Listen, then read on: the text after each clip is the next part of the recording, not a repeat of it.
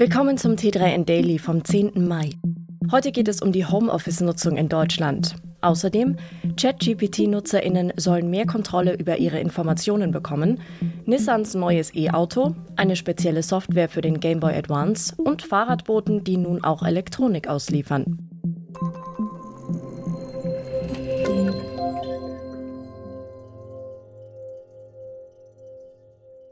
Die Rückkehr ins Büro ist in Deutschland kaum spürbar.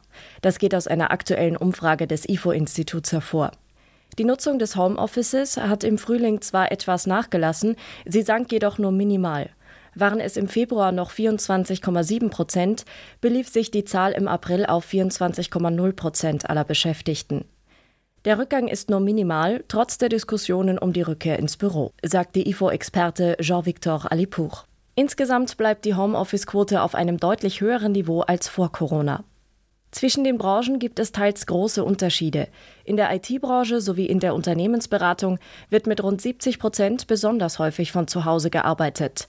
Bei Rechtsanwältinnen, Steuerberaterinnen und Wirtschaftsprüferinnen sackte der Wert von 47 auf 40 Prozent ab. OpenAI hat neue Funktionen eingeführt, die ChatGPT-NutzerInnen mehr Kontrolle über ihre Informationen geben sollen. Das ist als Reaktion auf europäische Datenschutzbehörden zu werten, die ihre Bedenken gegenüber ChatGPT deutlich zum Ausdruck gebracht hatten. Italien hatte ChatGPT sogar vorübergehend aus dem Land verbannt.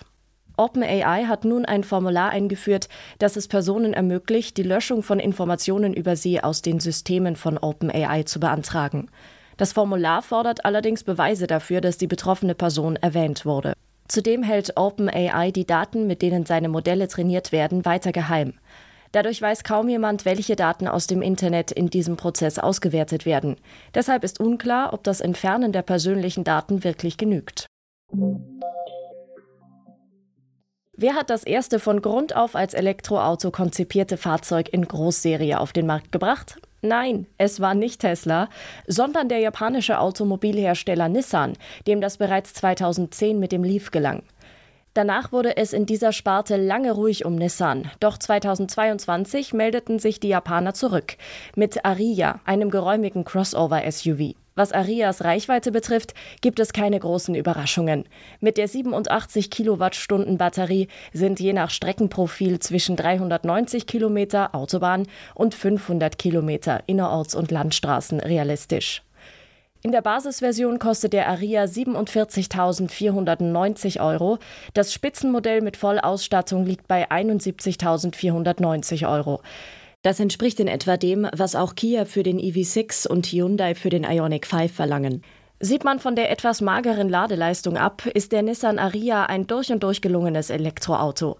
Er bietet gerade für Familien jede Menge Platz und kann auch in puncto Reichweite überzeugen. Die Frage ist, ob das ausreicht, um sich gegen die Konkurrenz durchzusetzen. Zumal der Basispreis von knapp 48.000 Euro nicht gerade ein Kampfpreis ist. Der Nissan Ariya wird seinen Platz in der Welt finden, aber an den Erfolg des Leaf wird das vollelektrische Crossover definitiv nicht anschließen können. Eine kostenlose Software macht den Game Boy Advance zu einem 16-Schritt-Sequencer für MusikerInnen. Damit können musikalische Stücke erstellt und sogar in andere Software und Hardware exportiert werden.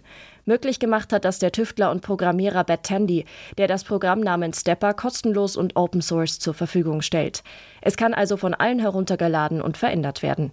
Seiner Meinung nach kann man mit dem Programm beispielsweise Songideen unterwegs skizzieren, um später noch einmal darauf zurückzukommen. Später soll es auch Unterstützung für MIDIs geben. Wann genau das Feature kommen wird, ist aber noch nicht bekannt. Der Programmierer möchte sich noch nicht auf einen Release-Zeitpunkt festlegen. Fahrradboten liefern aktuell in den meisten Fällen Lebensmittel oder Essen aus. Mediamarkt kooperiert nun mit Lieferando, damit auch Elektronik zackig an den Mann und an die Frau gebracht werden kann.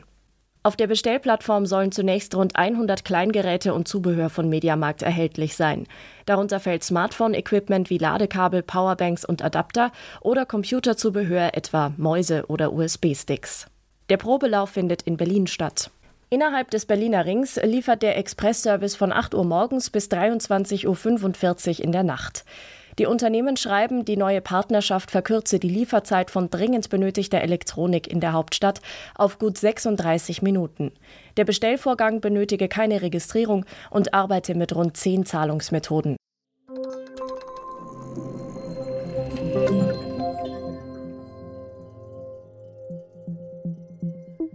Das war's schon wieder mit dem T3N Daily für heute. Noch viel mehr zu allen Aspekten des digitalen Lebens, des Arbeitslebens und der Zukunft findest du rund um die Uhr auf t3n.de.